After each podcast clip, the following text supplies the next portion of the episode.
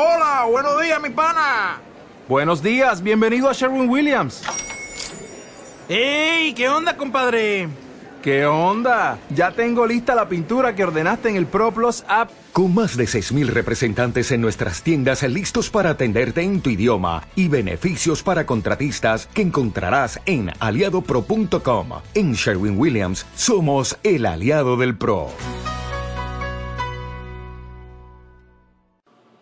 El Señor esté con ustedes.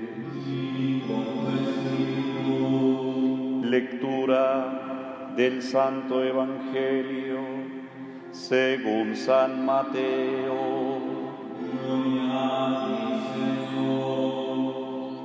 En aquel tiempo subió Jesús a una barca, cruzó a la otra orilla y fue a su ciudad le presentaron un paralítico acostado en una camilla.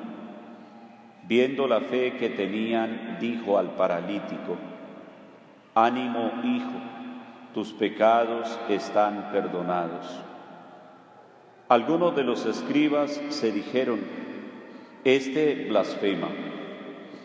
Jesús, sabiendo lo que pensaban, les dijo, ¿por qué pensáis mal? ¿Qué es más fácil decir? Tus pecados están perdonados o decir, levántate y anda. Pues para que veáis que el Hijo del Hombre tiene potestad en la tierra para perdonar pecados, dijo dirigiéndose al paralítico, ponte en pie, coge tu camilla y vete a tu casa. Se puso en pie y se fue a su casa. Al ver esto, la gente quedó sobrecogida y alababa a Dios que da a los hombres tal potestad. Palabra del Señor. Por este Evangelio proclamado se perdonen nuestros pecados. Amén. Queridos hermanos y hermanas, Hoy la palabra de Dios nos invita a meditar sobre un tema importante, el tema del el pecado o el tema del el mal en el mundo, en la sociedad. Todo pecado tiene unas consecuencias sociales. Lo escuchábamos en la profecía de Amós, refiriéndose precisamente a este rey de Israel, Jeroboam, que se ha desviado del camino de Dios y su conducta y su comportamiento ha arrastrado también a la comunidad a vivir sin Dios, a vivir sin principios, a vivir sin valores. Y cuando una comunidad instigada, instada por su mismo gobernante, a perder el centro del orden, a perder la justicia, a perder la caridad, a perder la piedad, entonces el pueblo va a la destrucción.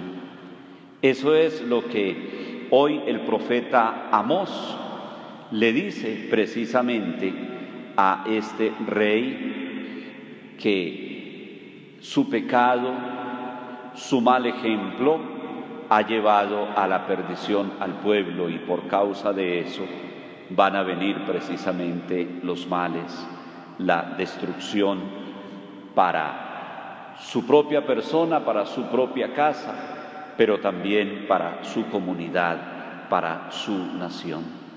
Esto vale la pena que lo meditemos, porque precisamente quienes estamos al frente de las comunidades, si no vivimos en la rectitud, pues vamos a arrastrar detrás de nuestros errores, de nuestros pecados, a nuestras comunidades. Una invitación que hoy la palabra de Dios nos hace a todos, de manera muy particular a los gobernantes, a los dirigentes, para que se obre en justicia y en caridad.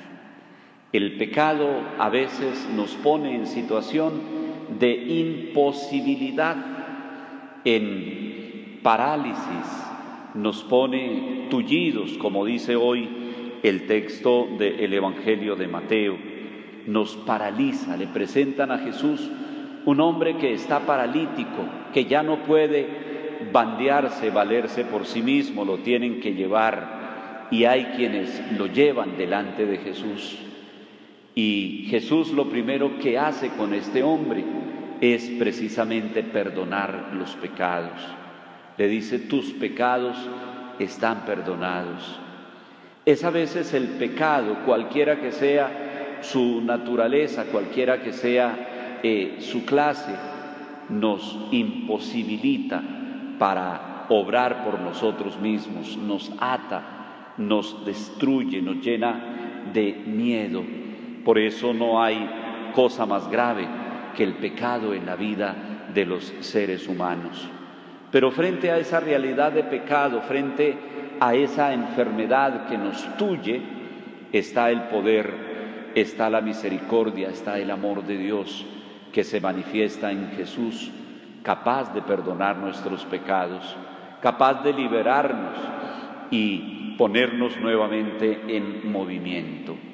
Jesús le dice a quienes lo critican, porque Él habla del perdón de los pecados, ¿qué es más fácil decirle a este, tus pecados están perdonados?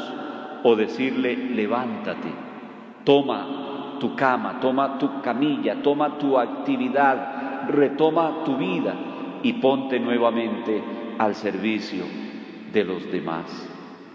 Que el Señor nos ayude, que nos dé su gracia, para que ojalá nosotros no vayamos a dejar que nuestra vida sea tullida, sea reducida por el pecado, sino que la gracia de Dios nos perdone y nos restituya nuevamente en el ejercicio de nuestro servicio, de nuestra caridad, de nuestro amor, de nuestra fe, que ha de ser testimoniada a los demás.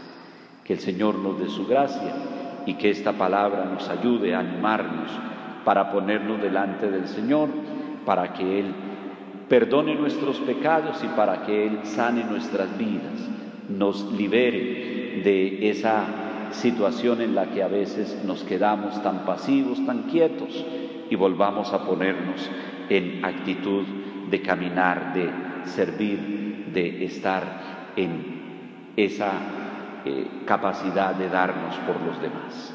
Así sea.